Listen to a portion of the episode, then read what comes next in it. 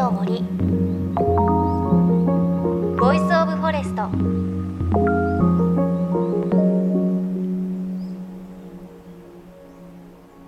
おはようございます。高橋真理恵です。今日はご報告があります。以前番組で紹介したオニヤンマくんという商品あのオニヤンマのねフォルムをしたチャームみたいなものでオニヤンマの天敵であるハチだとかアブが寄ってこないというものなんですがこれをブヨがいるであろう森に行って本当に刺されないのか体験してきますってねあのちょっと番組で紹介したんですが行ってきました。沢があってブヨもいてまあなんならねスズメバチもいるような山の中で一日過ごしたんですよ。鬼山くんを T シャツにつけて。その結果ですが見事はい刺されませんでした。まあ刺されてたら多分番組では言わないんですけど刺されなかったから言えるんですけどあのもうねびっくりするぐらい。ほんと羽広げたら手のひらぐらいあるんじゃないかなっていう大きいスズメバチもまあまあいましたしブヨはね小さくて見えないですけれど綺麗な沢があって森の中で条件バッチリ整っていたのでいたんでしょうブヨもきっと。でもね刺されませんでした今のところオニヤンマくんへの信頼度100%です あのその森南三陸の森なんですけどその森の中でいろいろ体験した模様「ハンドインハンド」という番組で放送されますので決して舞踊特集ではないので舞踊っていうね言葉は一回も出てきませんが鬼山くんをつけてあの収録した模様が 放送されますのでよかったらチェックしてみてください。さあ JFN38 曲を結んでお送りします。命の森 Voice of Forest 先週に引き続き宮城県宮城郡七ヶ浜町で自然素材を使った染め物作りをしているこの年子真紀子さんの新たな取り組み蜜ろうラップ作りの体験レポートをお届けします。とにかくこれ女性はねきっとみんなねテンションが上がっちゃうくらいね可愛いそして楽しい体験でした。JFN38 曲をネットしてお送りします。命の森 Voice of Forest。今日も最後までお付き合いください。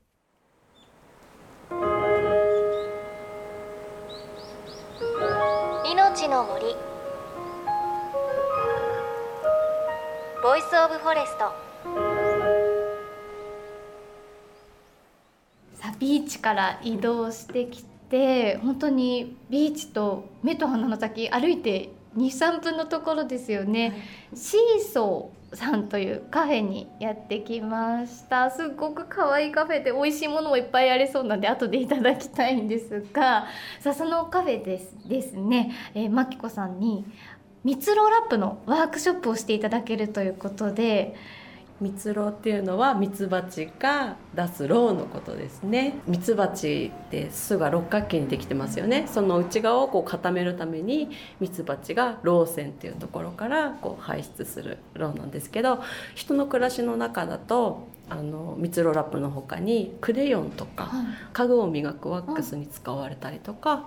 あとろうそくとかにも使われますね。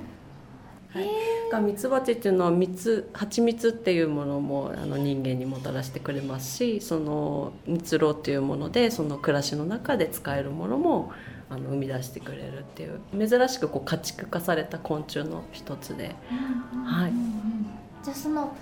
蜜ろうを使ったラップ、はい、はい、コットンとか天然素材の布に蜜ろうでコーティングをした何度も洗って繰り返し使えるラップのことです。ああじゃあ、はい、ラップって使い捨てのイメージですけど、うんうん、そうですね。透明のラップですね、うんうんうん、捨てなくていいんだ。何度も洗って使います。へえ、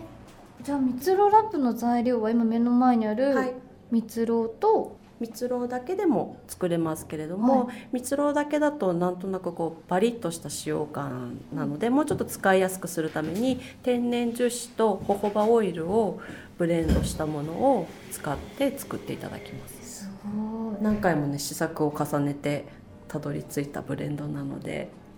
じゃあマキコブレンドなんですね。わあすごい。えこの蜜ろうラップを作ろうと思ったきっかけってどんなことあるんですか？私が一番最初に蜜ろうラップを手にしたのが4年前なんですね。でその時は、まあ、友人に頂いて一回こうレタスを包んでみたらあのシャキシャキっとしてずっとこうあの新鮮な鮮度が保たれた状態であの保管できてすごいなって思って。でもその後どうやって使っていいか分かんなくてずっとこうしまい込んでたんですけど3年前にあの息子と海岸に行ってそれこそビーチをあの遊んでた時にすごいプラスチックのちっちゃいもうこういうあの粒々がいっぱいあったんですね。でこれって鳥とか食べちゃうよねって言ってそこからちょっと2人でこう興味を持ち始めてで夏休みの課題であの息子と一緒に「海とプラスチック」っていう題名で自由研究みたいなのをしたんですね。息子さん小学生だ6年生でしたね。でその時にあれミツルラップってそういえば使ってないなと思ってでその時からまた使い始めてでこれは1回使うごとにもう1個ゴミを減らせるなってすごく分かりやすいですよね。いやでも言われてみればラップってめっちゃめちゃ多分お家で消費量ありますよねもし意識せず使ってたら。そうですね便利ですよね。あのリデュースリユースリサイクルっていう3つの R があるんですけどリデュースっていうのが減らすリユースっていうのが何度も使うリサイクルはリサイクルですね。その上にリフューズっていうもう一つの R があるんですけどリフューズっていうのは断る。使うのを断るっていうことですね。蜜ろうラップはこの全部の4つの R にこう含まれるんですね。というというのもリフューズ透明ラップを買うのを断れるというか家に入るのを防げるでリデュースがそのゴミを減らせるということですね。でリユースっていうのが何でも洗って使える。でリサイクルっていうのはゴミにならないところ最終的に土に変える。あのこれ天然素材で燃やしてもあの悪いものが出ませんし最終的に細かく切って土に入れると土に帰っていくものなので環境にもあの負担をかけずに使えるものなので、すごい蜜ろうラップ1個で分かりやすいですね、はい、どういうことか具体的にっていうのが。マキコさんは全然使わなくなります全然ではないです。やっぱり必要なあの生肉をね包んだりするとか、うん、あの必要に応じてあのバーサスっていうか使う使わないで考えちゃうとやっぱり窮屈になっちゃうと思うんですよ。一つの答えだけを探すっていうの。うんうん、でもここは蜜ろラップでいいよねって。でもこっちは蜜ろラップだと蜜ろラップも傷んじゃうし長持ちしなくなるからここは透明のラップで包もうねとかそういう使い分けを上手にこう自分の物差しでしていくっていうところが大事かなと思います。あのストレスになっちゃうと続けられなくなっちゃうし続けていくっていうことが大事なので、バーサスじゃなくてそのマシマシマシな方で選択していくと続けていける続けていってそしてそれがこう積もり積もってこう良くなっていくっていうことが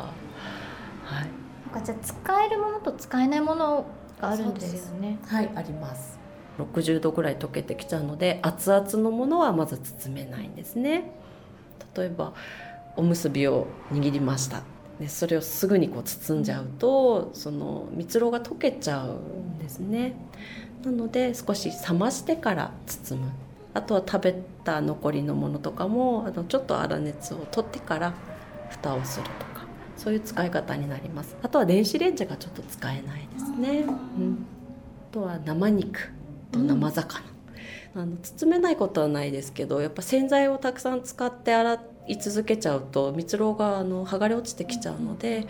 使わない方がいいかなと思って思います。で普段はこう水でジャバジャバって洗って乾かしそうです水洗い軽く水洗いをしてで乾燥したら丸めて立てておいたり引き出しに畳んでおいておいたりとか。見えるところに置いておくのが一番すぐに使えるっていう。しまっちゃうと。そうなんです。ね出さなくなっちゃいますね 出すところから始まっちゃうので。目に見えるところに置いとくとあ蜜ろうラップあったって言って。そうかじゃあ丸めてコップとか刺しとけばいいですねそうですそうです。ね、はい、ストローみたいに。がぜやる気になってきたんですけど、はい、教えていただいていいですか？はい。お願いします。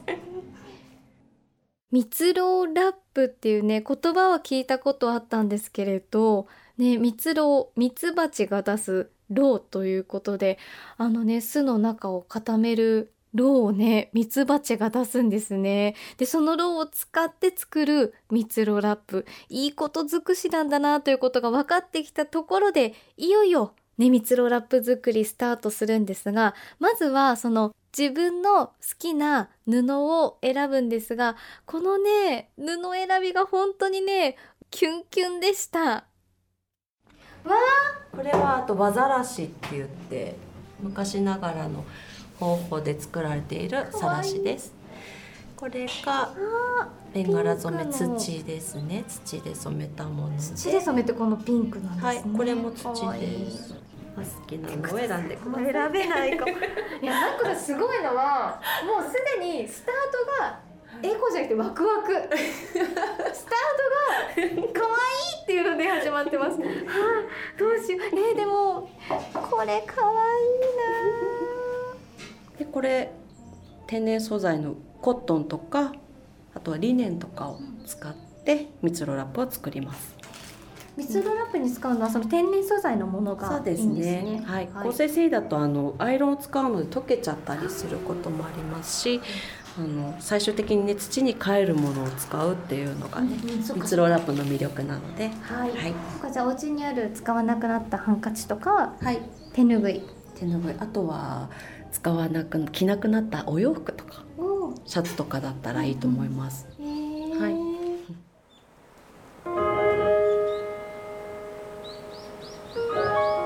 の森。Voice of Forest。